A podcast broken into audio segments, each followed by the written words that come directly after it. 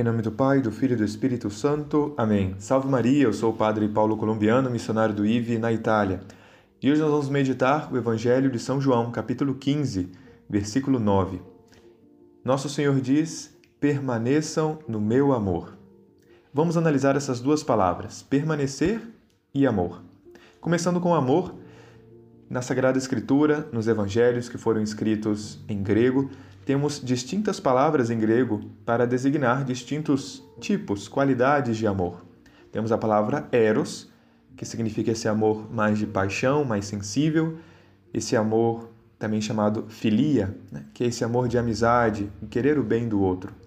E também temos a palavra ágape, em grego, que é esse amor que se doa, né? que se dá por completo. Vamos agora analisar né, pela gramática a primeira palavra, permanecer. Essa é uma palavra né, que provém do verbo do latim manere e com a união dessa partícula per, né, permanere, permanecer. Essa partícula per significa justamente através de, por. Por exemplo, né, se falamos em latim equi per agros curunt, né, os cavalos correm pelos campos, através dos campos, per agros, né, através dos campos.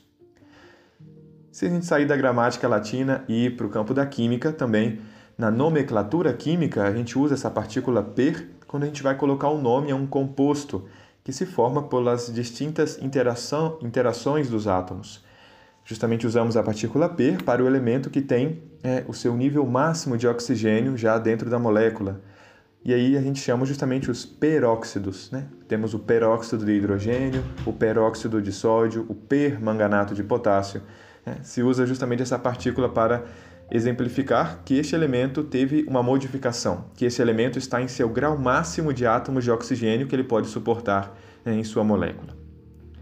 Voltando para a gramática, no âmbito, no âmbito das palavras, para a gente entender a força dessa partícula per, também a gente pode ver com um simples exemplo de algumas palavras. É, uma coisa, por exemplo, pode estar feita ou pode estar perfeita. Né? Muda o sentido. Se a gente faz uma coisa perfeita, né, é uma coisa feita com mais força, né, é mais completa. Também a gente pode seguir né, uma pessoa ou perseguir alguém. Perseguir tem esse sentido muito mais forte do que simplesmente seguir. Então, depois de entender essa, a força dessa partícula per, né, vamos à outra parte da palavra, manéria, que é esse ficar, permanecer. Né? E por isso que tem essa partícula per junto a esse sentido de ficar, de permanecer. Né? É, devemos ficar com grande força, né? permanecer é isso, estar aí com grande força, de forma completa, perfeita. E em que devemos ficar, que nos pede nosso Senhor? Permanecei no meu amor. E se vemos esse texto da Sagrada Escritura, aqui São João coloca e usa a palavra ágape, né? permanecer no ágape, no meu amor, esse tipo de amor que São João e Nosso Senhor nos fala. Por isso, quando Jesus diz permaneçam no meu amor, ele quer dizer, ele quer dizer que devemos estar ao máximo grau presentes nele, estar com ele, viver com ele, ser completamente com ele. E para alcançar isso, devemos cumprir né, com esse amor que se doa por completo. Né? Esse é o amor que Cristo nos convida.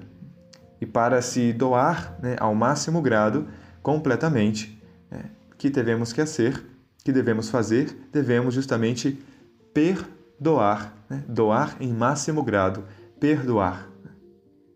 Porque para amar o nosso próximo, ele nos amou né? e por isso devemos perdoar o nosso próximo. Essa foi, meus queridos irmãos, a maior prova de amor de Deus que se doa por completo em Cristo né, e a toda a humanidade.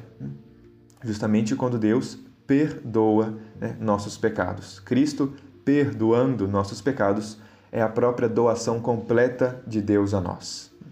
Por isso, queridos irmãos, hoje permaneçam no meu amor. Cristo nos chama a essa doação completa perdoando o nosso próximo, para que podamos viver, né, possamos viver plenamente esse amor de Deus. Se vivemos assim, seguramente né, eu vos disse isto para que a minha alegria esteja em vós e a vossa alegria seja plena. Deus abençoe.